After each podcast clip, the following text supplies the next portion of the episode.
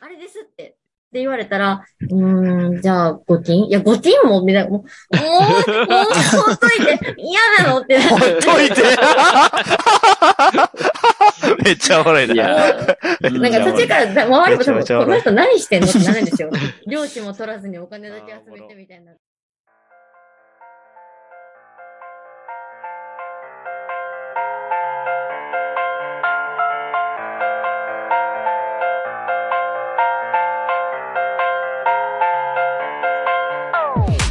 はーい、始まりました、ホラボド今回は、後ろ向きラジオ2022最高でございます。よいしょよいしょーよいしょフーァイナルバックダッシュというわけで、今回もこの人です。どうぞ明日に向かってバックダッシュイカでーすドアップ。わからんよもう今年は何もやることないよ、バックダッシュ田辺です。バックダッシュって何ですか猫までーす。いいね。やったーということで、えー、今回もね、いつものメンバー、イカラジのイカさん、コロコロ堂の田辺さん、そしてはいネコマさんをね、久々にお呼びしましての後ろ向きラジオでございますけれども、なんとですね、今回はもうお一方いらっしゃいます。この方です。どうぞはい、王子です。大王子です。 誰やねん、大王子で。よろしくお願いします。しかもなんか、いまいち発音もしっかりしてなかったから、なんか、うおいやすってなってましたけど。太陽王子です。よろしくお願いします。はい、よろしくお願いします。はい、大王子さんは何をされてる方ですかはい、えっ、ー、と、名古屋の方で、ホラボーさんと一緒のポッドキャスト、今夜もアナログゲームナイトっていうのを8年ほどやってます。えー、すそごうい。ですよ。あ、猫間さん、大王子さん、初ではじすめかまして。はい、はじめまして。はい。あ、これね、はい見た目はね、ゾンビみたいな見た目してますけど、すごく心優しいおじさまなので ね、今日は楽しくやっていけたらなと思いますけど。さあ、はい、ついてる何でも受け入れてくれる。やっぱ、同期だから優しいっすね。モビさんの3個上です。年上をアピールしだった。 年上を。いや、そんなね、太陽王子さんはね、実は、ホラボドと同期で、はい。まあ、イカラジもそうですけれども、一緒にね、歩んできました、このボードゲームポッドキャスト会をね。はい。うん。で、もう数少ない、今も続けている、まあ、そんな方でございますから、んはい今日は一緒にね、シャカリキ、えー頑張っていこうかなと思っております。お願いします。カリキ。というね、まあ、太陽王子さんをお呼びした理由がね、実はあるわけですよ。はいはいはい。はい。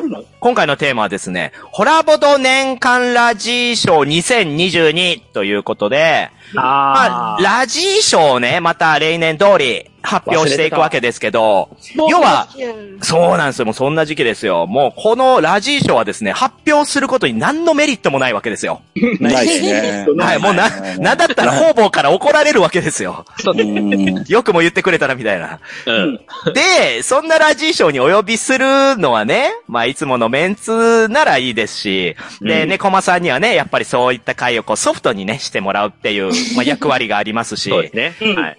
で、じゃあ、あと一方どうしようかなって思った時に、まあ、うん最もね、何の忖度もない太陽王子さんに白羽の矢が刺さったわけですね。そういうことです忖ね度がない。ななるほど。仮にここで太陽王子が業界から消えたとしても、あの、私たちには一 切何も響かないということで、はいはいはいはい やっぱそういった方は太陽王子さんだなと思ってね、久々にお呼びしたわけです。僕も、まあ、これ以上敵作っても一緒だと思うんで大丈どういうこと 夫です。はい。いいです。ね。こあーもうれ、イカさんを勝る後ろ向き感 が最高だな。そうですね。8年やればね、いろいろとありますよ。こんな人じゃなかったですよね、コ マさん。始まった時は。8年前とか本当に我らの兄貴的なね、立ち位置でねい、や、でえも、グイグイ言ってたんですよ。コラボさんは、まあ、首都圏を中心に、まはあ、い全国展開してるけど、ありがとうござい僕まはす地域に根付いてしまったからこそ。あ、まあまあ、名古屋というね。うんはい、まあ、大都市ですけど。そうですねうん。からこそ、やっぱりこうね、ぎゅっとこう、絞り出された、こ う、果汁のような、こう、人間あ感まあ果汁って言えばいへいーいいように聞こえるけどね。味噌かすみたいなね、やつそうですね。名古屋だけにね熱。戦状態だよ ね。名古屋だけにね。い めいっちゃで羨ますしいね。いやー、ほんとこの絡み、めちゃめちゃ懐かしいですね。ちょっとテンション上がってきましたよ。というわけで皆さん、はい、はい最近どうですかのコーナーですよ。ね、ホラボドの冒頭といえば最近あった出来事を語る、まあ、そんなコーナーがありますけど、皆さんあった出来事を教えてください。あ、ないよ。 ないんかいじゃあ私が、行きましょう。はい。私ね、最近ね、実は、ハラスメント研修っていうのが職場でありまして。あーありますね。いやー斉藤さんはやるよね、それ。時代の流れですね。今、ホワイト化とかね。まあ、急速に日本国内でも進んでおりますけれども、まあ、その一連の流れに沿って、こちら。ハラスメント防止研修。これほら、もうすごい書類までもらっちゃっ書て。類だ。すごい。そうなんです。で、これでね、まあ、1時間強のね、講習を受けたわけですよ。会社の中で。うーんうんうんうんうんうん。もういろんな話。まあ、要はセクハラから、パワハラから、それから今だとね、そのモラハラとか赤ハラとかね。もういろんなもんも、そう、アカデミックハラスメントっはあはあはあていうのがあったりとへかー、もうポケいチャンスやろったねいろ分かれて細分化されて、で、そはれい説明されまして。すごいな。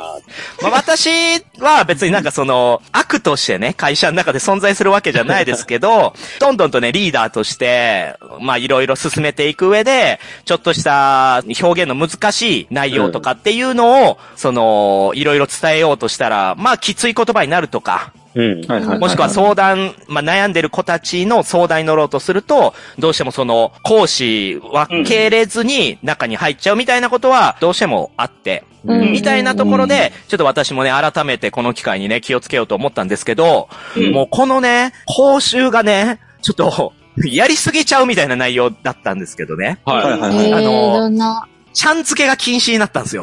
わえー、あーちゃんかりますえー猫間さんって、猫間ちゃんって呼ばれることあります私はあります。もうそういう時は、それハラスメントやでみたいな。それなんですかえージェンダー的な話あ、違いますね。ちゃん付けは、その上下関係みたいなのを意識させる言葉。へあーそうなんや下に見られるとか、そうそうあ、そういうことね。なんとかちゃあんー仕事大丈夫みたいなことを言うと、ちゃん付けをするということは、まあ、対等に見ていないねみたいなことになるので、ちゃん付けはやめましょうとかね。はいはい。えー、へー3で統一みたいな。そう賛。辞あとと、あの、例えば褒めるときに、うんあ、女性的で繊細なお仕事してくれてありがとうみたいなことを言ってうも、んこれも NG。へえへへー、そへーれなんか自意識過剰ですよね、そう思う人自体は。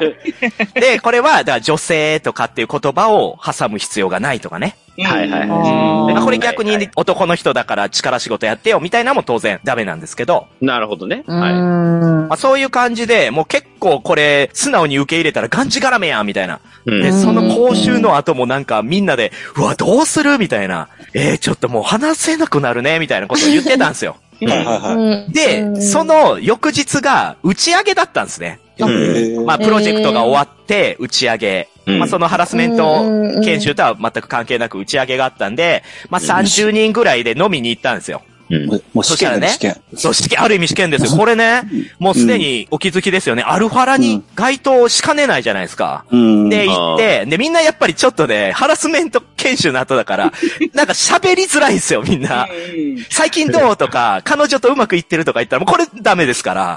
うんうんはいはいはいはいはい。だからもうなんか当たり障りのないことを言ってたら、もう飲み会も終わりがけに、その上司がね、前にバーって行って、うんで、えー皆さん、えーここまでお疲れ様でした。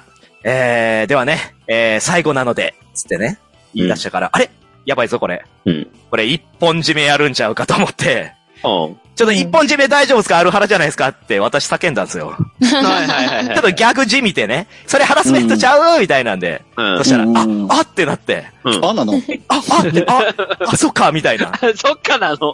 でもやっぱりもうね、上司ってことはやっぱりそれなりの年齢なんで、もう締め方がわからないんでしょうね。うんうん一本、それだし、一本締めじゃなかったらどうやって締いめや、るんだろうだから、わかりま した。じゃあ、今から、皆さん、ダー締めやりましょうって言い出したんですよ。はいはい。あダージメ一二三一二三ダンスか。あ、そうなんですよ。ダー締めって最初聞いた時に、え、何それってなったんですけど、そう、今、太陽王子が言ったように、アントニオ猪木の1、2、3、ダーを、なるほど。やるぞって言い出 して、ざわつき出したんですけど、周りは。うんほんでもう、そのまま、イエーイねえさダーって全員で、ほうほうね、ほう。女の子も半分ぐらいのチーム で、はいはいはいはい。 20代前半もいっぱいいるチームで、うん。ダーってやらされて、うんいやもうハラスメント研修ないやってみたいな感じになったっていう、そういう話です。でもなんかちゃんとそうやってしてるのはいいですね、みんな意識。うんうんうんあれや、ここれれ、めちゃくちゃ難しいタブーコードよ。あ、そう ね。これもう、ゲームタブーコードに沿ってるね。ルールブックが多いタブーコードよ。いや、そうなんすよ。もう、こんな世の中なっちゃったんだと思って。うーん。いや、行きにくいな。もみさん、もみさんなんか研修受けたんだけど、僕に対して全然こう、生かされてないですね。 どういうことです かあ、ハラハラ全部。太陽時ハラスメントがですかそうそう。名まあ、古屋そ原れに関してはもうやっぱりね、その、それに値しないというかね、なんというか。そうですね。そうですそうねでハラすスメンね。トされてた。値しませんよね、そらね。ハラスメントされてた。やばいで、俺ら。やめてあげて。後ろべて値しませんよね。そんうちらなは、加速して。いいなぁ後ろ向きオブザ、後ろ向きやなまやため呼てあんでくげてだ。さい。呼んでくださいもおかしいだろ。数えましょう、ハラスメントね。まあでもね、ハラスメントっていうのは、まあ相手がどう思うかっていうのを主体としなくてはいけないのそうですよで、ねその何でもかんでもね、ハラスメントっていうと、今度はハラスメントハラスメントらしいんですよ。確かに。すごいなんもうかわ。かんないな。わかんないな。謎でしょハラスメント、ハラスメントを嫌がったら、ハラスメント、ハラスメント、ハラスメンハト。ラスメント。そうですよ。ここで子猫爆発みたいになってるからやめ てくだ確さかい。に。ゲームでき そう。はい、という感じなんでね、まあ私の最近の大変な出来事でしたけれども、はい、ね他ありますか最近あった出来事。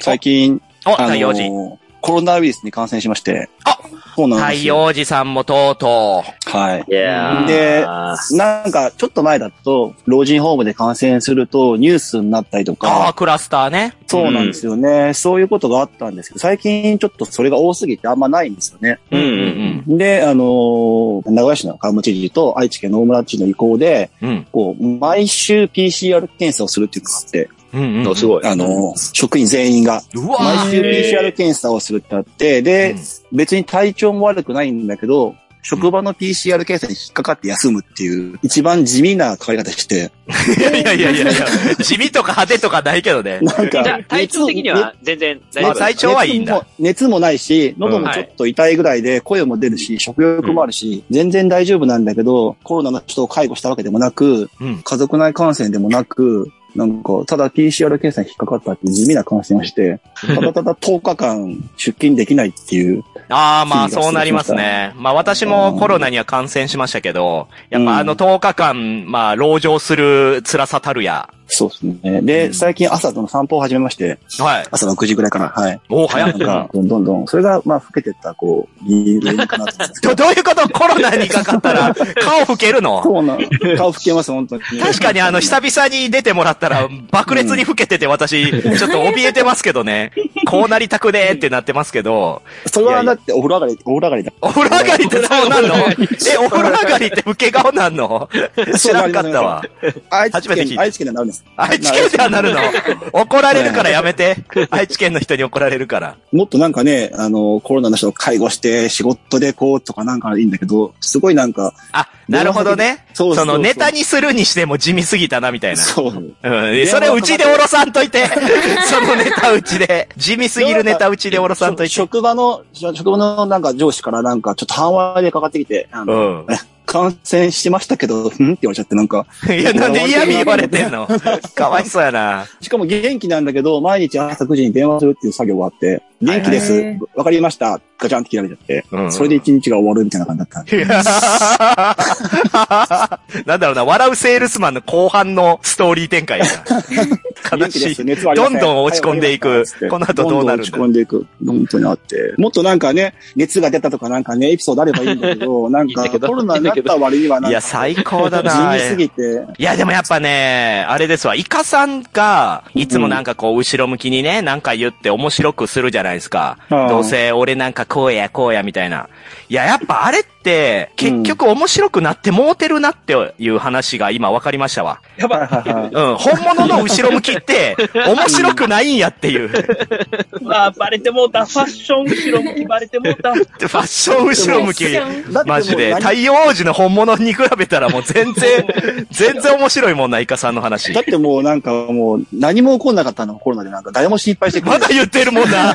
しつこしつこい誰もわ。心配してくれないし、もういや、いいよ、いいよ、もう。はい、行こう、行こう。でも、コーナー行こう。コーナー行こう。もう他の人もないですね、最近の出来事。いいですね。私トヨタが大事。私は、お、猫間さん、あった。最近の出来事。私は自分の一番好きな推しの漫才師、和牛なんですけど、あはい。一生、私も和牛大好いいきんよ。ですよね。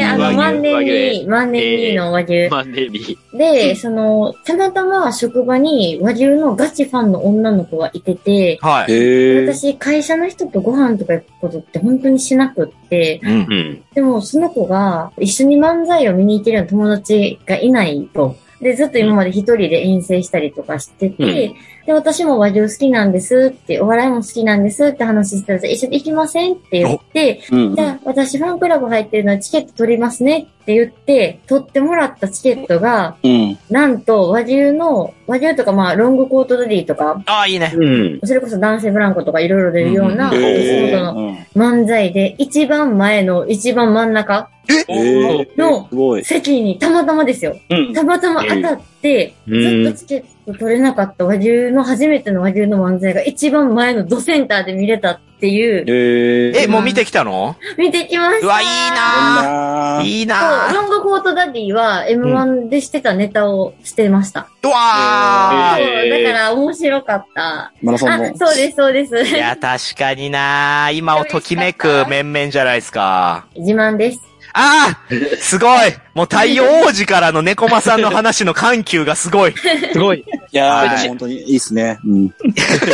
いいっすね。お笑いいいっすね、お笑いはね。いや、た、やさぐれてる太陽王子お最高笑いではいいっすね、おす。笑いいはね。や、あのー決まりました、今。えー、太陽王子さんと猫間さんの下りで、えーもみさんの話はカットになりました。ねえはい、私がハラスメント研修を受けた話はもみん な、みんな知りたいかもしれなう、い。そ知りたないや ろえだって、ボードゲーマーでもハラスメントしてる人いるかもしれない。やめて、その話はまた ね、萌えさんとかねあ、それ別それのもそれ人もをまた招いてね、撮りたいなという回ですけれど も。ぜひやってください。はいありがとうござ俺いまのす。話はイカさんの話って何イカさんの最近あった出来事を挑みますね。イカさんはもうカットなること前提でね、話し出しますからあね。の、どれぐらいのレベルがカットなんかなって調べてました。やめてください。すごい。それはイカさんにしかできない。最近、近くに、大手回転寿司チェーン店、S シローができ、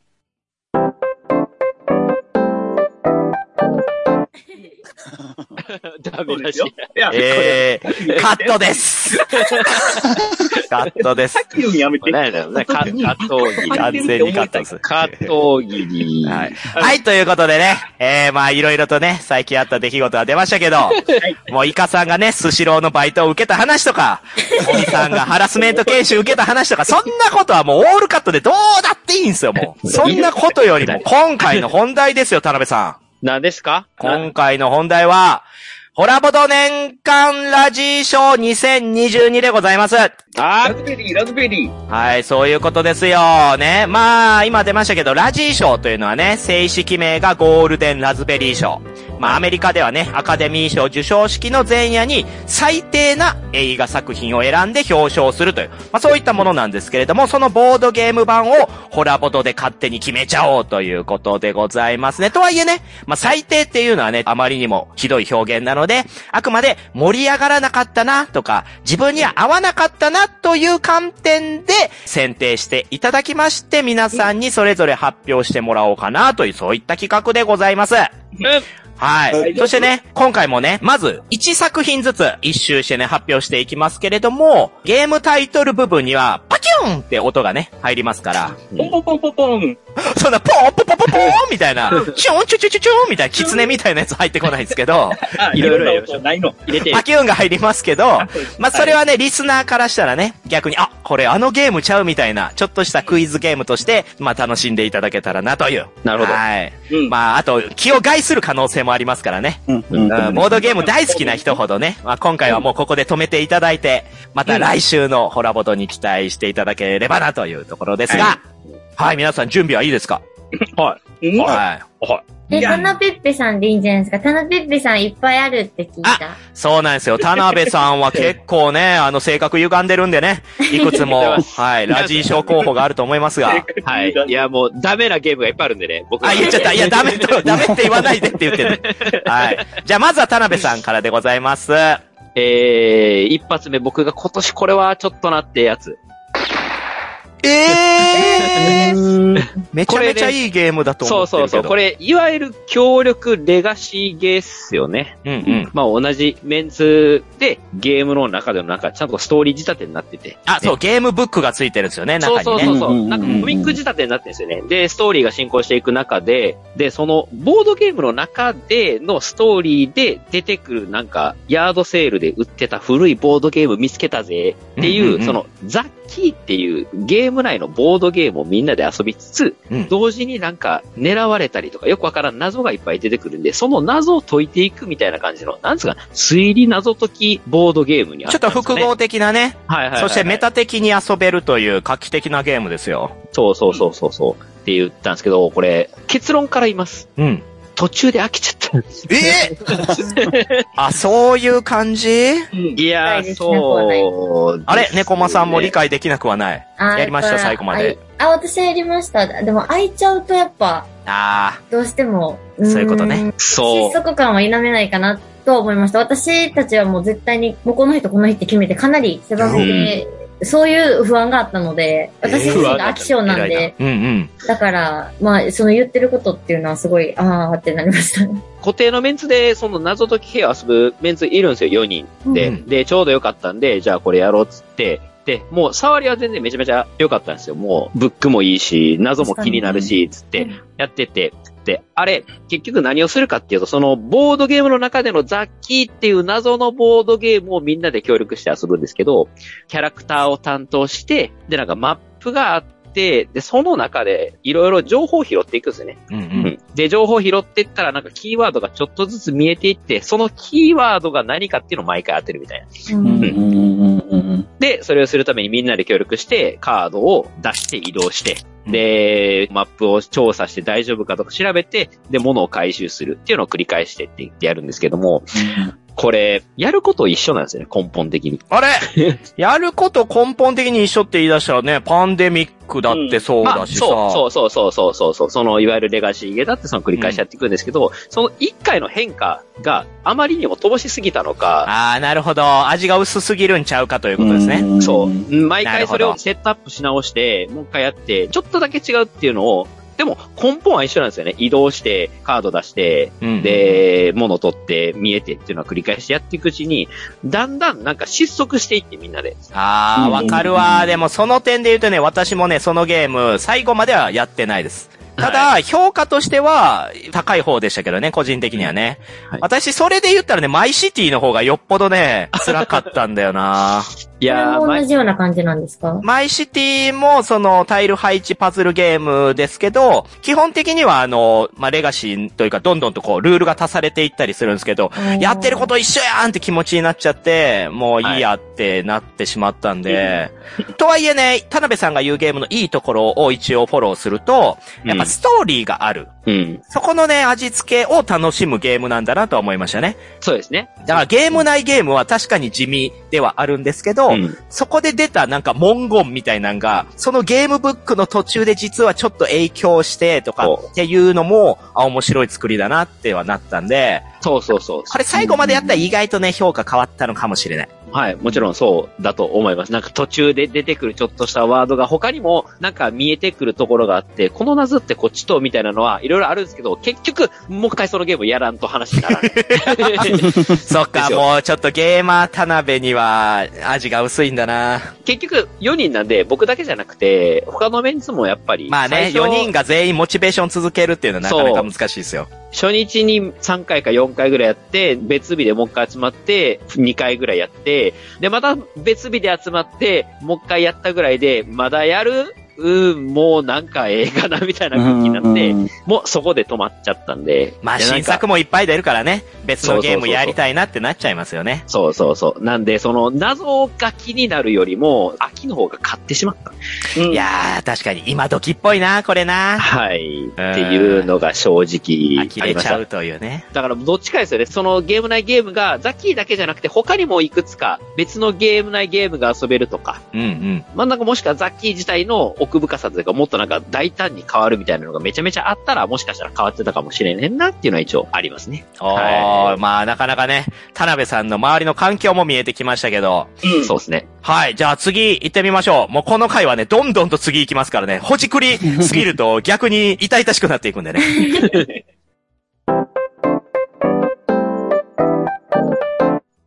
はい、じゃあ続いてはね、じゃあ私行きましょう。はい、田辺さんがね、引いてくれた布団の上に寝ようと思います、じゃあ。なんやなんや。はい、私ね、いくつもあるんですけど、うんあの、まあ、いまあ、これかなダダン。あー、はいはい。いありましたね。はい、こちらのゲーやってないやってムな。いあ、みんなやってない。やってないやってない。これでもちょっと話題になってましたよ。あ、そうなんですよ。話題になりましたし、何よりもね、アートがめちゃめちゃ可愛くて、おしゃれ。ん。す。うんうんこれ日本の方がね、アートはやっているけど、海外のゲームなんですけれども、えー何がすごいってね、このね、カードのね、イラスト、全部オールユニークなんですよ。お、すごい。えー100枚近く入っているカードいいでのすよイラストが全部違う絵になってて、しかもしっかり可愛らしいイラストで、まあ、へー買った時に開けて、はめっちゃ可愛い、めっちゃ面白そうってなったわけですよ ね。あだったわけですよね。ほら、見てほら、可愛いイラストでしょえー箱買いしちゃいそう。 憧れしちゃいますよね。そう、可愛い適当に描いたイラストで100枚近いわけじゃないですよ。もう本当にしっかり描いてあって、うわー、豪華やなーと思ってやってみて、ゲームバランスがもうめちゃめちゃ雑。 えへーー、そうなんや。これでも、もみさんの好きな陰徳系のゲームじゃないですかあ、そうなんですよ。最初に配られたカードで自分の陣営っていうのを2つ持って、その2つの陣営のどっちかで勝ちましょうっていう、まあそういっはいはいたはいものなんですけれども、うんまあ、このね、ボードがついていて、そのボードをね、どんどんとこう、あっち行ったり、こっち行ったり、みたいなんで、カードの効果で操作していくんですよ、それぞれが。ははいはいいうんつまり自分の都合のいいように、じゃあ、今回はこっちだっつって、やめろやめろ、そっち行ったら、私負けちゃうわ、だからこっちやみたいなんで、あー、何すんねんみたいなのを、戦々恐々、阿鼻共感しながら楽しんでいくんですけど、うんうんもうね、これ、販売元の方がね、うちに来て一緒に遊んだんですよ。販売元の人がうちに来て一緒に遊んでよ。おー大体誰か分かった わ。 その人が言ったセリフがまさにね、芯を食ってたんですけど、ああ、これ、何にしても、闇が勝つな、つって。それ黒陣営声真が似ですか黒陣営が強いな。めっちゃいい声なんだが。誰か分かるからやめなさい。 やめないさい。や、これ何回遊んでもね、必ず黒が勝つんですよ、なんか。っていうのも、ちょっとね、バランス的にね、黒に行くように仕上がりすぎてるんですよね。うん。いや、ここまでイラスト気合い入れたんだったら、もっとちゃんとテストプレイしといてくれよっていうので、うんやっぱ見た目の表紙倒れがね、ショックでしたね。ううーん。。という、まあ、この作品なんですけど、まあ、人気は人気なので、うん。まあ、一度はね、遊んでみていいかなと。しかもね、別に重たいわけじゃないんで、軽くさっと遊べるんでね、いいとは思いますけど、ちょっとやっぱりそのオールユニーク能力、オールユニークイラストっていうところが、逆に、そのギャップとなって、ちょっと私の中ではマイナスになってしまったな、っていう感じでした。へバランス悪かったから逆に僕楽しかったもん。いまあまあまあ、そういう見方もあるよね。や、バランス悪いんでゲームとしてはあれなんやけど、遊びやすかった。最近あー。だけど、なんとか闇以外で勝たせようみたいな変な空気になってくいや、る。そう。そうこれね、ちそょこっとまね、同人だったらいいですよ。同人創作ゲームだったらこれを雑味としてね、楽しめるんですけど、やっぱりちゃんとした出版社から出ていて、海外品でっていうハードルの上がったところからで言うと、うーんってなっちゃいましためちゃねく。ちゃもったいないですよね。はい、では続いていってみましょう。え次の方。はい、いきます。じゃあ、太陽おじさん。お願いしまおすじ。さん、ポッドキャストで、えっ、と、基本的に番組やるときに、ラジー的なゲームは紹介しないっていうのをやってたんで、ああ、うんまあね。コラコラボー普ド通はねでしかやらないんですけど、おありありががたいとうございます。とりあえず、これです。え、あ待ーって、それすごい気に、え、え、それめっちゃ気になってたやつ。それ買おうと思ってたやつ。これ僕も持ってます。やりました、やりました、これ。私もやりましたわ。思い出した。僕、えっ、と、子供と遊ぶ環境が多くて、う結ん構。パーティーゲームが欲しかったりする時あるんで、これ、あの、触ってやるっていうゲームなんですけうんうんうど、一つのイラストを当てるゲームっていうのは、基本的にこう、全員で見て当てるって言うんであればよかったんですけど、全員にカードを配るんで、1枚ずつ。う正解が全部違うんですよね、プレイヤーによって。あーはいはいはいはい。うんで、、子供向けに満を持して出したら、めっちゃ正解率高い子がいたんですよ、ずーっと。ああ、うんうんなるほど。で、よーく見たら、これいくらでもカンニングできるんですよね、ずーっと。え、何カンニングなっんでて。なんでなんでカードをこうやって持ってもらって、うん。こうやって見れるんですよ、カードが。ああ、まあまあまあまあまあまあまカンニングしてるかどうかっていうのが気づかなくてずーっと。あであ。途中で、この子全部正解するやんと思って、すごいなと思って、子供の才能すげえなと思ったら、ただただカンニングしちゃって、 あ。いやいやいや、もうそれさ、ゲームが悪いんちゃうやん。カンニングしてる子が悪いやん。まあただまあまあまあ。正解が全部違うのであれば、あの、あの、管理ができないのあって、で、それで子供の番がダメかなと思ったら、大人でも結構見てる人がいて、こう やってこう。ダメなえ人。ー嫌君の周りに君の周りどうなってんねん。嫌だ。やだ。で、結構、ズルが簡単にできちゃうカードだったんうで、んうん、なるほどね。で、こう、印刷をして、すごくね、こう、良かって、あのゲームとしてはいいんですけど、こう出し方を間違えたりすると、跳ねなかったなと思って、えー、メタ。リメイクして、あの、元のこのゲームよりも絵が良くなってると思うあ、んでか、わいい。ああ、いいと今、思う田辺さんが、そうですねね、出してきましたね。実際のカードをね。あねー、かわいい。それって、残どっこて触るんですかで、え、ここれ、れの、裏面を、裏面をこうやって指で触るんですよ、指で。密にねぼはい、ボコボコしてるんで、ここだけ触ってもらって、そうそう。え、なんかめっちゃ簡単そう。いや、めっちゃ簡単だと思うでしょうんこれ、私ね、実際やったんですけど、全然当たらなくて。当たんないですね。 向き不向き結構あります、これ。いや、でもだから面白かったよ、やっそぱうり。そうそうそうそうそう。うんこの、へーこういうゲームってね、こう、人間の、こう、曖昧な部分を発見する楽しさがあると思うんですよね。うん。うんうんうん。ああ、そういう認識ってこんなに雑に日頃から感じてたんだ、みたいな。まあそういうところで、私はやっぱこのゲームの価値ってそこだなと思うんで、評価はそれなりに高いんですけど、とはいえね、太陽王子さんが言ってるように、まああ の、両親前提ですね。でうち寝てですね。すごいな、その話。もいやでもこれでさ、査定されたらさ、もう君友達やめえやって言う以外 なないけどね。一人ずつやる方がええんちゃうそれって。ああ、でスピードゲーなんでね、これそ。うね。あ1位の人がそう 2, 点入るんで、へーなんでいくらでもこう、できるんで、ちょっと。ね、なんかもうちょっ逆にそれを聞いた後に、やっぱしてみたいな。そうね。いや、ぜひやってください。私はむしろ好きなゲームです。と僕も皆大さ好んもきですよ、これ。はい。購入していただきたい。えーはい。まはあい、メンバーをね、選んでやりましょう。はい、では続きまして。じゃあ、イカさんいきますか。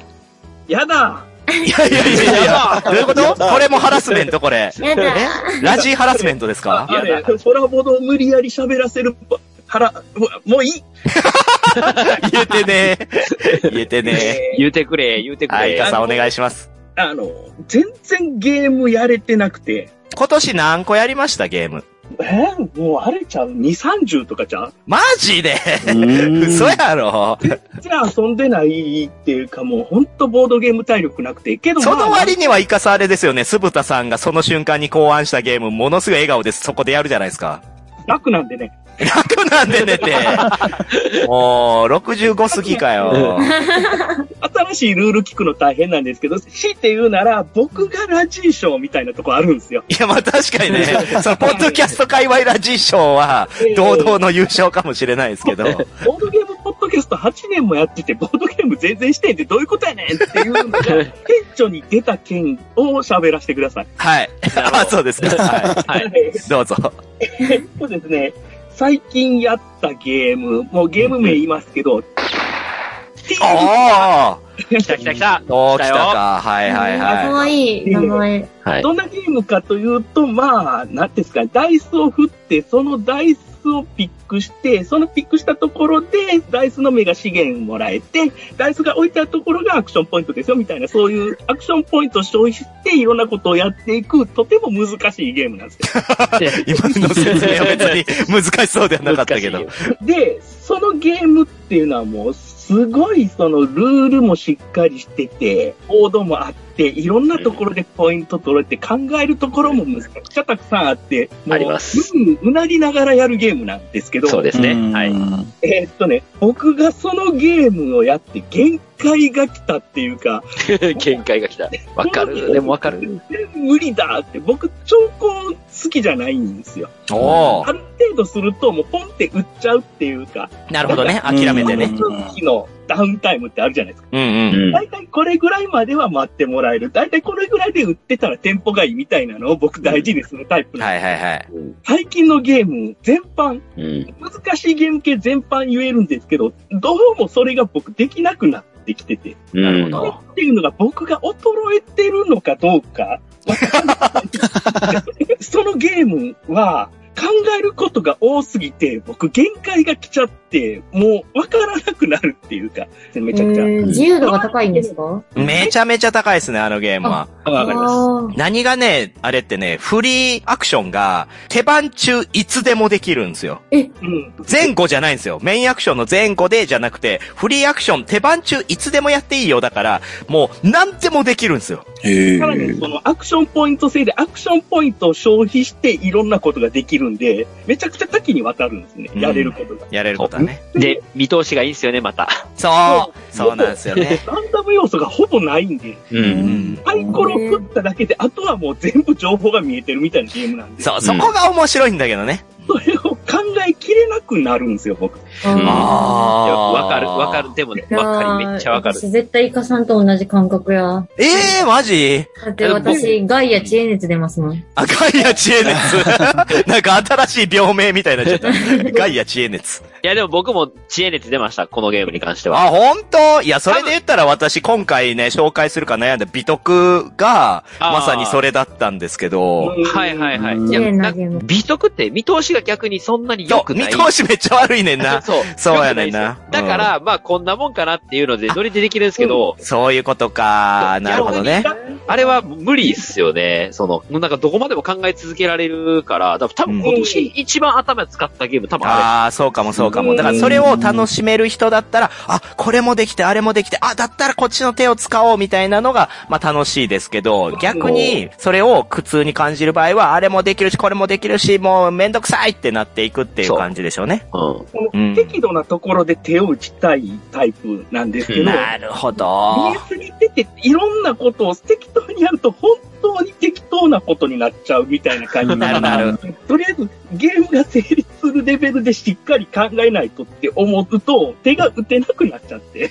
いや、しかも、イカさんのね、対戦相手って大体リニョリさんとオケイさんじゃないですか。そほうんね。で、また、オケイさんがね、ほんと、この業界内でもトップクラスに頭の回転が早いんで、へー。もうすごい勢いで得点取って、しかも S だからめちゃめちゃ私たちに点数差つけて進んでいくわけですよ。いや、まそうあ、なるとね、 確かに私もメンツこそ同じぐらいのレベルだったんで、ああする、こうする、どうするってお互いにね、楽しめましたけど、まあちょっと置いてけぼりを食らってしまったら自分としても辛いかもしれないですね。うんうんううんん。なんか今、ボード見たらすごいシンプル。ああ、シンプルですよ。あ、そう、うんやること自体はすごくシンプルです。これとこれができますっていうのはめちゃめちゃシンプルールがル。めちゃくちゃ綺麗なんですよ。なんか、へールールの点で疑問に思うことなくて、ルールナイスナイスうんうんうんうんがスッスッ入ってくるんですね。でもね、これ掛け算なんですよね、イカさんね。そう、ルールがたくさんあるから複雑っていう、僕が今まで感じたことない新しいジャンルが、ううんうんこの近年増えたんですね、めちまゃあ、くち増ゃ。えてきてますよ。うんうんルールがスタイリッシュになって、なりすぎてしまってるんじゃないかっていう、この近年のルールの綺麗さが僕的にはラジーショーみたいな。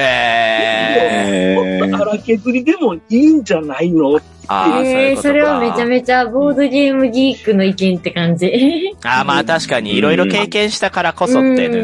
ん、なんあか、くまイでカもさんだから好こみでそ。す、やっぱり。完全に好みの話をしてますけど、けどなんか、僕が長年やってきて感じたことのないルールがスタイリッシュゆえにしんどいゲームっていうのが、ああ、なるほど。たくさん出てきたな。だからそういうの好きな人は本当にいい時代になってると思います。うんうんうんうんうんまあまあボ確ーかドにゲね。ームギークの人の方が、なんていうんですか、そういうの寛容っていうイメージあるんですよね。ボードゲームをやってる人の方が、こう、荒削りでも、だってイカさんみたいに、なんかそこが味というか、それでもいいけど、やっぱり、うん最近っていう言葉の使い方もあれですけど、やっぱりどんどんそういう風にボードゲームに今から入ってくる人っていうのはすごいすごいシビアな気がする。うなんかこうん昔のゲームであればあるほど煩雑やなとか、なんかこれやったらこのゲームの方が面白くないとかめっちゃ聞くなって思います。もうなるねほどね昔のゲーム、煩雑でいいんすよ、もう。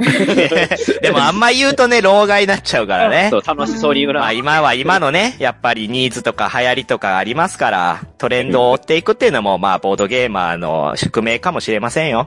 なんか、老害ハラスメントやぞ。言ったもん勝ち。だも言しっ、たもん勝ち。強いて言うなら、イカがラジー賞になってしまったので、イカラジー賞と。イイカラ G 賞。はい、ということでしたね。はいありがとうございます。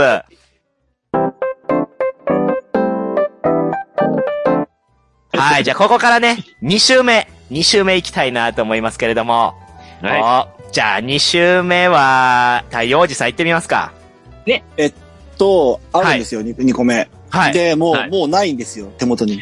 え、どういうことああ、もうそれは売ってしまったということですね。え、ゲームの前に売ってしまって、うん。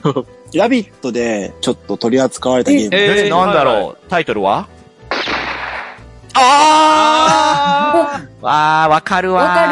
かるめっちゃわかるめっちゃわかるる僕あのそんなことすら忘れてた。あ、その、出た、出たメーカーは結構いいゲーム出してて、あーまワあードねゲームとかん、結構リメイク出してて、で、ちょうどなんかそういうボードゲーム会の時があって、パーティーゲームを探してたんですよ。うん。ん。で、なんかもう読んだ限りはめっちゃ面白いと思ったんですよ、はい。はい。ただあのゲームってなんかこう、ストロングすぎません内容がな んか。あーすげえ言葉。ストロングすぎません。でもなんかすごい。アルコール度数のこと言ってる、もしかして。 9%パー。今までなかったボードゲームの穴をついた結果があれだったと思うんですよね。 ああ、なるほどね。うんなるほど。わからんではないですよ。ただなんかね、こう、ヒントが遠いものから出してる。ああ、そうです、そうです。要は、親にお題を当ててもらう系の、ちょっとした大喜利ゲームで、うんまあ、子が、それぞれ、そのお題に合った内容で、文言をホワイトボードに書いて発表していくんですよね。で、遠いところから発表していって、どこで当てれるかによって、誰にポイントが入るかっていう、まあ、そういったものですよね。うん。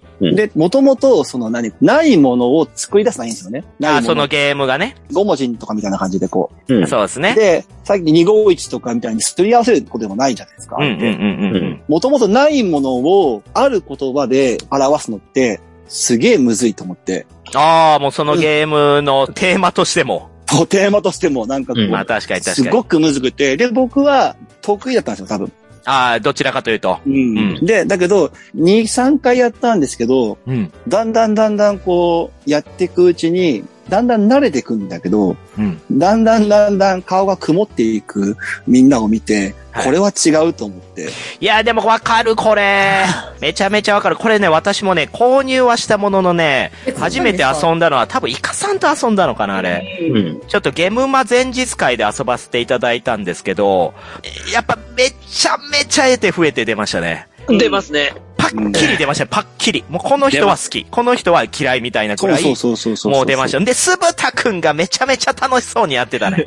わかるわー。うん。わかる。めっちゃわかる。僕も好きですけど、これ。いや、そうなんですよ。僕田も好き辺でさんも好すきよなんねですえよ。でーきっかけがないものを、なんか、きっかけがあるものに出していくってやって、しかも、ヒントが強いものからわかるんだけど、薄いものから渡していくことになって、余計なんかすり合わせの時間もなんか、ゆるすぎてというか、なんか、時間がかかりすぎて、ああ、なるほど。うんなんか、パカンと終わんないですよね、ゲームが。ちょっとシンキング長くなりがちなんですよね、親がね。え、そそうれってどういうことだろうっていうと結構無限に広がっていくから、うんそれを絞っていくにはルールでね、一切フォローされてないんで、調校しがちっていうのもありますね。うん。確かになんか、すぐ売っちゃいましたね。いや、これ私ね、むしろう、んその答えが出づらいとかっていうよりは、大喜利をしがちになるっていうところがちょっと私的に辛くて、うんはいいや、あのもうこれ大喜利ゲーじゃないですか、もう。もはいや、そうなんです。これね、田辺さんとぶたさんとやると、ボケるんすよ、彼らは。めちゃくち ゃ。で、ボケた結果、答えとかどうでもよくなってるんですそようね。そうそう。そってことはそうこれ、ってことはこれね、ゲーム性として当てるゲームじゃなくて、お題生成期になってるんですよ。そうそあうそそうそうそうそうそうそう。出落ちなお題はめっちゃ面白く出てう。わ、かる、わかる。ボケた結か、なんかヒントになればいいかなぐらいの話なんですね。うんそうなんですよね。で、当てれたら奇跡で、あとはもうみんなでボケましょうみたいになっていくっていう。だ大喜利ゲームっていうよりは、ただの大喜利なんですよ、多分。いや大そう喜利が苦手な人でも楽しめますって書いてますよ。いや、全まあ然まあ全然、まあまあまあまあまあ、どうかな。いや、でもそれは一理ありますよ。その、うん大喜利をしない方向で遊ぶっていうのがまず前提としてあるべきなんで、で、逆に言えば大喜利したい人はそれを遊ぶと絶対にボケちゃうから、バランスが崩れちゃうんですよ。大喜利の答えを普通の答えで返すみたいな感じですよね。で、そ、それは、じゃあ面白いのかって言われた時に、うんなんか大喜利したいなってなっちゃうんですよね。そう。だし、この答えを導き出そうっていう時に、その、加工ってなると、やっぱりその、大喜利力じゃないですけど、その、語彙力とか、うんどういううん言い言い回しあーわかてる書いたらいいのかっていう、そっちの脳みそは絶対いるんですよ、これって。うんセンスがね。なんで、ハードルはなんだかんだ高いなっていう。めちゃめちゃ高いよ、うんこのゲーム。もう、おもころさんのメンバーで作ってるってなったら、それはむずいよ。まあ、それはそうかな。あまあまあもう全部そう。ああのレベルでいつも物事やってある、もう言葉とかめちゃくちゃチョイスうまい人らがう。うんん作ったら、それは難易度上がっちゃうんよな。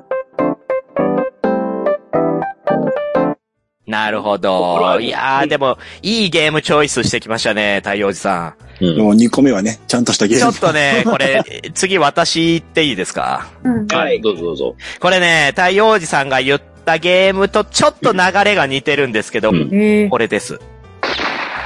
ム。ああ。あー、これなんかめっなちゃーおしゃれなんですけど。これ。買うのさすがに見送ったわ。うん見送っなんか、た。もみさんの顔ゲームめっちゃ全部おしゃれですね、なんか。ありがとうございます。別に見た目で買ってるってわけじゃないんですけど、まあ私、あのゲームマーケットで購入するときって、その、これまでにない尖ったものとか、チャレンジングなものって結構狙うことがあって、あと、プラス、丁寧な作りのものうんとかも考えるんですよ。で、へー、私がこのゲームを買おうと思った理由って、実はこれホワイトボードが立体構造になってるんですよ。おうん。ほんと、ほんとだ。すごい。おーすごい。立体構造になってる、ただの1枚のホワイトボードじゃなくて、2枚の板を合体させて、裏返しても、机にペンが映らないように、へー汚れないようにしてある。いい画期的こだわり。どうそういったこだわりを見て、あ、これ買おうって思ったんですよ。うんあまあ、要はそれだけ熱が入ってて、気合が入ってるゲームなんだと思って。う。うんん。で、実際にどういったゲームかというと、まあ、要はそういったちょっとこう、恋愛のね、絡むようなフレーズを書いていって、で、えー最もそのシチュエーションに合った人がポイントもらえるよという、まあ、そういった簡単な、うんまあ、恋愛大喜利に近いものなんですけれども、うんこれをね、購入して、で、その夜にみんなで遊んだんですよ。それももう男女6人ぐらい。うんで、みんなノリいい人ですよ。もう、チャカチャカのえのきちひろさんもいましたし、まあ他にもね、ジェリカフェのメンバーとか、みんなで遊んで、うんいいメンツじゃないですか。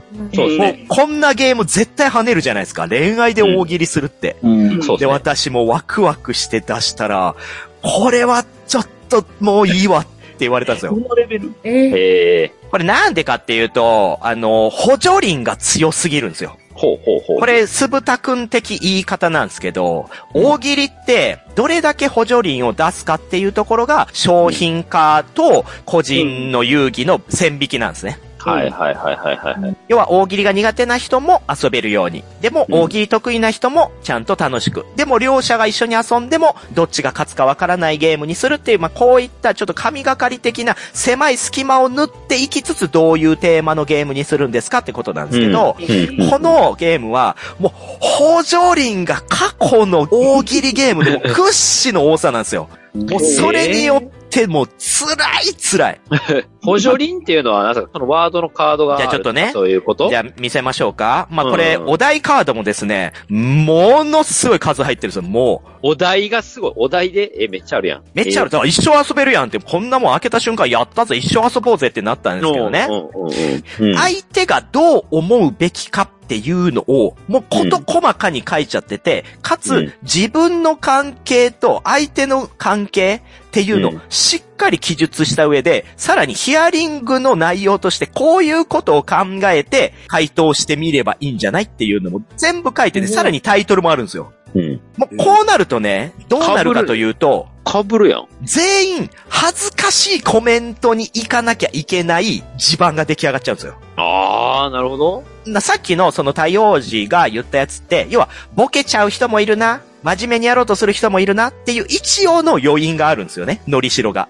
でも、これは、完全にボケてはいけない状態になるんですよ。あうんうんしかもテーマ的に、絶対に恥ずかしいコメントするわけじゃないですか。うん。俺のところ来いよ。とかね。うん。二人で飲むのが一番幸せだね。みたいなことを言わなきゃいけないわけじゃないですか。うんで、それって、補助輪が強すぎて、完全に言わされてるから、うん。全然自分を出せないようになっちゃうんですよ。大喜利で嫌なことあったんかな、作者。でなるほ、おどね結構ね、恋愛物大喜利って、下ネタは私の中では、ある意味の逃げであり、ある意味の王道的なパターンだと思うんですね。うん。うん。うん。要はその時の空間をチャラけるけど、まあそういう下ネタで、まあ要はみんなこういう風にボケてもいいんだよとか、こういう楽しみ方もあるよ。その上でどうするみたいなをこう、みんなで盛り上げていくっていうための、この余白だと思うんですけどうん、これはそれをもう完全に切りに行ってるんですよ、補助輪で。うん。もうどうしようもないですよ。ってなったら、もうなんかみんなが、まあ確かに同じようなこと書くんですよね。まあまあまあまそう、あ。形容詞がちょっと違うとか、接続詞がちょっと違うぐらいで、みんななんか似たり寄ったりな回答を出してるんで、どれがいいいや、でもどれがいいとかちゃうやろみたいな。うん。ってなると、なんかこう、お題に振り回されてる感が出てきて、うんいや、結構辛かった。ああ。無視して遊ぶ。いや、もうそうね。いや、途中でね、もうこのタイトルだけとかにするみたいな感じにもなったんですけど、もうそれだったらもう、いや、いいかってなっちゃったんですよね。うん。で、これがまたね、それでも、えのきちひろさんはね、頑張りましたよ。いや、頑張るあ。とか下ネタを入れるぞ、みたいな。 面白 い。なんとかしてみたいな。もうだから彼のタレント生命がかかった一曲になったんですよ ね。結果浮き出るぐらい考えて、ひねり出してるの見て、もうや、やめましょう、やめましょう、つ頑張る。いっいじて。ゃん。 やめましょう、やめましょう、つって。まあまあまあ、えのきさんのおかげで盛り上がりは一応しましたけど、まあ、きつかったかなっていう。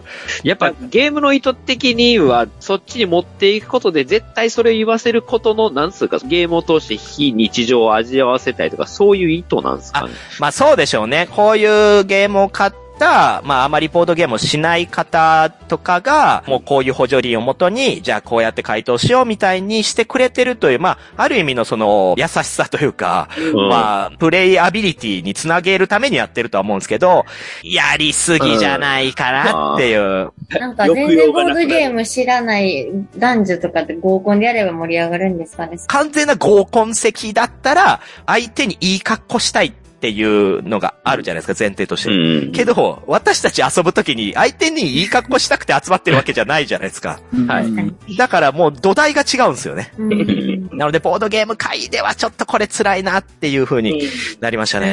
えうーんそして勉強になった。めちゃめちゃ勉強になった。何がですあかー大喜利ゲームって本当にこういう補助輪の加減で全然味わい方変わるんだなと思ってあ、あ、は奥深さをね、知りましたよ。いはい。で、ちょっとやっぱ酢豚さんが見えましたね。うっすら ね。その場にはいなかったけど、酢豚さんがふわーってできて、そうやろうつって出ていきま した。作るの難しいねんで、ふわーって。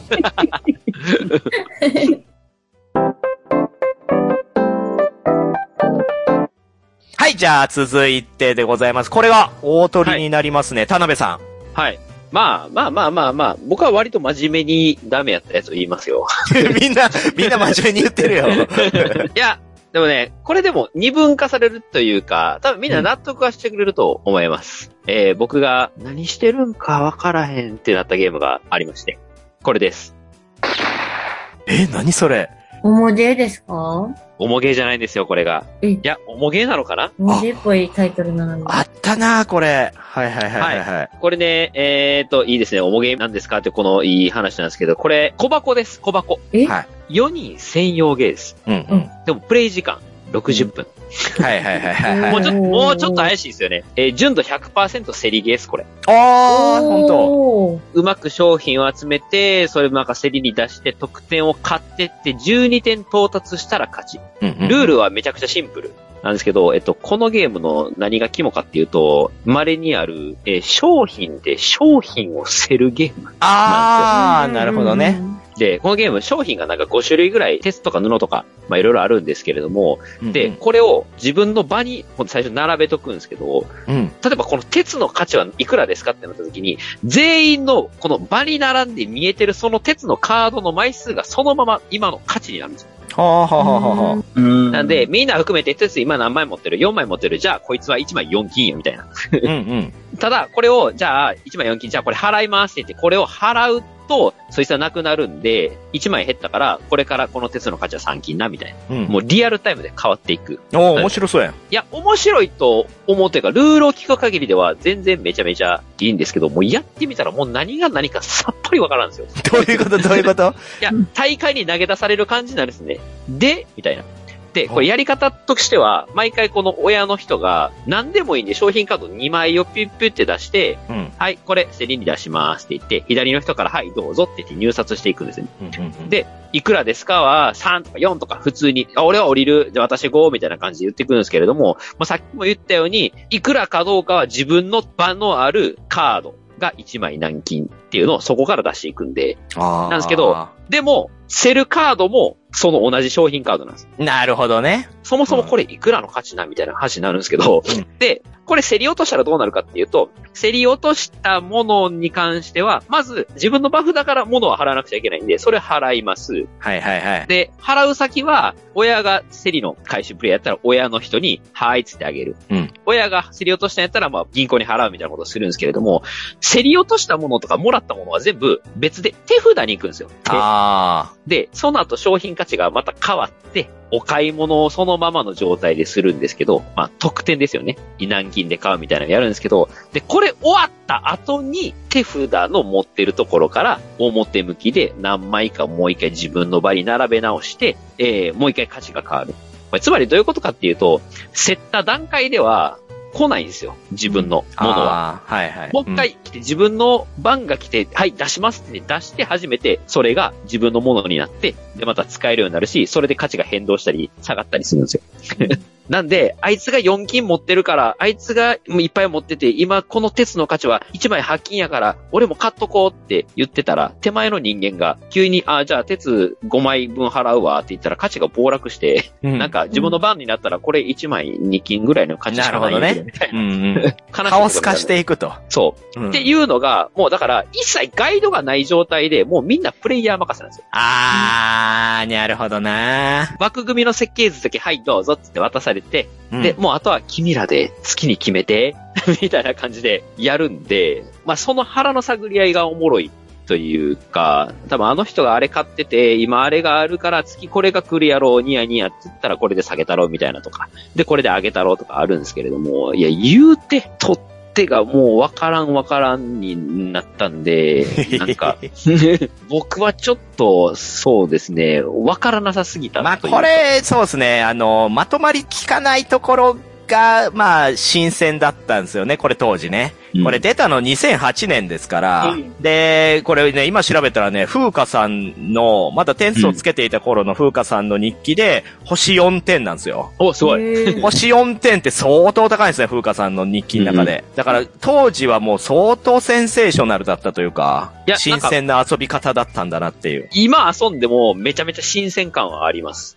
まあ、でもこういったタイプがね、他に類を見ないということは、ね、そのカオス感みたいなところは、うーん、人を選ぶかもしれないね。ねちょっとやっぱ長かったっていうのもあるかもしれあないーですそね。うほん本当にじわじわじわじわ、あわなんかか価値るわが変わってってっていうのの中で、なんか巻き返しも、もう多分あの人これ買って終わりやみたいなのが結構そ早ういそう段階そでう。見えで、る同んで。じ味のままね、長いんですよ ね。うんそう。いや、だから、ツイッターでエゴサした時の、なんか、そのみんなの反応とかも結構面白くて、もう年代ベストやって言ってる人もいれば、まだずっと味のしないガム噛んでるみたいな。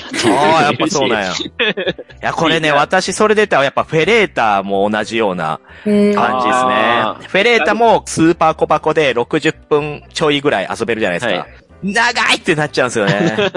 だから期待値とちゃうんですよね。ちょっと小箱だからもっとサクッと、まあカオスならカオスで、サクッてやって、うわ、なんやこれみたいな、それで笑って終わりでいいのに、続くなーってなっていくと、だんだん苦痛化していくみたいなのは、まあまあ、わからんではないです。うーうんん。ちょっとそうですね、自由度と長さが僕はちょっと気になりすぎてっていうのはありましたね。なんか似たようなやつでもあるじゃないですか、商品で商品セル系のやつ。国津屋のマネーとかは、ああ、はいはいはい。お金でお金セルやつですね。あれはそんなに長くなかったから、そんなに気にならんかったし、うんあと、おクが、ファフにいるか。金色のやつ。鳥の。鳥のやつ。あれも、なレッツプレイオインクゲームでアプリで今遊べますけど、あれは普通にサクッとできるんで。あー結構確かに確かにやってますけどうん、確かに。あれは全然いけるんですよ。好きなんですよ、むしろ。うんううんん。うんなんですけど、これはもうちょっと壮大すぎます。ああ、もうだからそういうのに浸りたいゲーマーな方にはちょうどいいんでしょうね。ただでも、そこそこゲーム好きな人、ボードゲーム好きだよっていう人で、これやってない人は一回遊んでみてほしいです。どっちあかーだやかっら。てないなめっちゃ好きか嫌いか。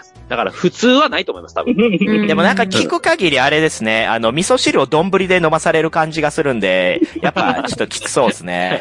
味噌汁ってあの、お椀に入ってるからちょうどいいんであって、あれ丼で出てきた時ちょっ と、これ好きは好きやけどってなるもんね。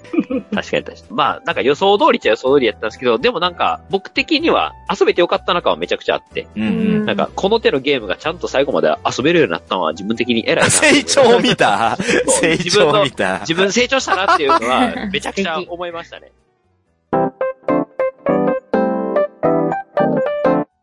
というね、わけで、はい、まあ、2周しましたわ。まあ、いくつもカットなってる気がしますけれども。どうかないや、今ね、田辺さんが言ったようにね、まあ、こういったゲームの、まあ、得て増えて、自分に合う合わないみたいなところに気づくことによってですね、よりそのね、自分の相性っていうのは分かってきて、次自分の買うものとかね、まあ、日本家屋って、要はそんな広いわけではないんで、 こう自分で選別して購入していくわけですけど、まあ、そういったところのヒントになるものだなと私はこの企画を思ってるので、まあ合わなかったな、終わり。ではなくて、どこが合わなかったんだろう、どうしてだろうって考えるのは、やっぱりね、メリットあるなって思いましたよ。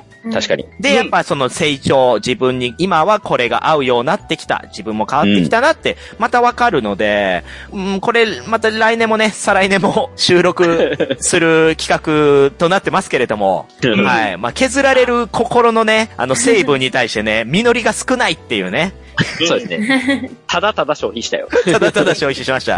明日からね、背中に気をつけて歩かなきゃいけない ですが。怖いいやー、よかったです。まあ、そんなこんなでしたけど、太陽寺さんどうでした今回の。明日から頑張れそうです。ちょっとね、さっきよりは、老け顔もちょっと治ってきましたね。ちょっとピチチピチしてきましたね。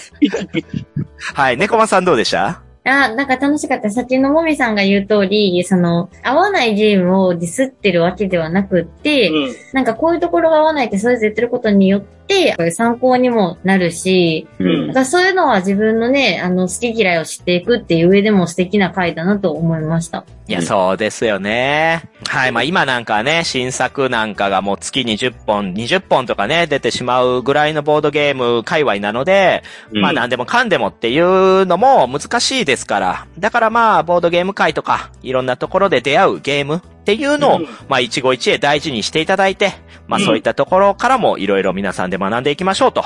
はい。まあそういうふうに改めて思いました。あ、まとまった。はい。ということで、えー、もう今年2022年も、えー後ろ向きラジオはこれが最後になりますけれども、だよね。もう、俺も最後や。年末に死ぬんかいやいや、イカさんうちに遊びに来るんで、うちで死ぬのやめてくださいね。えー、いいなーいいいなやー、猫マさんもそう言ってくれて嬉しいです。はい、ということで、まあ、ちょっとね、告知、告知に入っていきますけれども、来週配信のね、ホラボドはなんと、第450回でございます。ー。えー、すごい。そう節目会。節目でございますよ。まあ、例年通りであれば、年の暮れはね、まあ、ホラボド年間大賞発表会なんですけれども、今回はね、450回と被ってしまいましたんで、えー年間発表はその翌週、年明け一発目に配信することとしまして、うん。漢字の450回スペシャルでは、ホラボド解体新書池田哲也の反省を配信することになりましたんで、えーとうとうそこまで来たんです ね。 はい、とうとう TV タレントのね、池田哲也さんに出ていただきまして、自身がね、どうやってこう、お笑いの業界に行ったのか、ボードゲームと出会ったのかっていうのを、まあ、収録は2時間半に及んだんですけど、まあそちらを1時間強に、はい、収めまして、配信します。お疲れ様です。えー、これがね、もう編集終わってるんですけど、ですごくいい回になりましたね。えー、楽しみ。えー楽しみ。もうむしろね、ボードゲーマーは聞かなくてもいいって感じです。 お笑い芸人の方にぜひ聞いていただきたい、う ん。も う今のお笑い業界の裏話とか、どういう風に仕事を取るべきなのかみたいなお笑い論がうん熱く語られてますので、えー、すごい。すごいはい、そちら気になる方は来週のホラボド聞いていただけたらなと。うんはうい。んこういつも聞いてない方もね、え ー聞いていただけたらなと。バレた。はい、じゃあ、いつもの言って終わりますか。もうね、なんだかんだ言って、あの、2時間10分撮ってますからね。今こちらもね。けどはい半分以上カットね。あまあ、ね、そうね、半分、まあ、半分カットなります。カットか。えー、じゃあ、はい、今回は、おせっかくなんで、太陽王子さんに言ってもらおうかな。おーホラボードはシーサーブログでやってます。ひらがなでボード、カタカナ、あひらがなでホラ、カタカナでボード。もう一回言っていいですか使われるわ。ホラボードはシーサーブログでやっています。ひらがなでホラ、カタカナでボードで検索してください。iTunes からも聞けます。自動的に更新されるので便利です。Twitter アカウントは、アットマーク、ホラボード。ご意見、ご感想は、ハッシュタグ、ホラボードを使うか、ブログや Twitter のメッセージをご利用ください。はい、ありがとうございます。いやー、とうとうね、太陽王子さんにこのセリフを言ってもらえるというね。いやー、もう、この高いですね。なんか感慨深いですね。 もう付き合いも長かったんで。いやー、でも面白いっすね。やっぱね、このメンツで撮るのは。なかな か揃わないもんね。なかなか揃わないも んね。まあそうね、なかなか揃わないもんねが、被ってよく聞こえないっていうね。ごいめんね。やーいや、ごめんねじゃないです。もう来年もまたね、後ろ向きラジオどんどん撮っていきますから、もう、イカさんとね、田辺さんと仲良くやっていかなあかんない言うてね。はいはい。そしてまたはね、いコマさんとね、太陽王子さんに、まあ、ちょこちょこね、今後もお誘いかけると思いますので。うんありがたい。あーいやー、まあそうやって言っていただけるだけでも約束ですよ、ホラボドは。約束はい、今回お送りしたのは、マーダーミステリーのラジー賞もぜひとも発表したかった、もみ。 M1 録画して後で見ようと思ってたのに、お好み焼き屋入ったらテレビで M1 流されてしまってたいか。あるある。海外ホラー映画の吹き替えオファーが来て、台本を開いてみたら、男性キャスト、カッコ7役すべてを担当する羽目になったタラメ。めちゃめちゃ多いな。来年はジブリパーク10回以上は行きたい猫マ。 おお。来年4月9日、名古屋ボードゲームラビーチ来てください。太陽寺でした。期待ですね。では、皆さん、良いお年を良いお年をお茶をじゃあじゃあ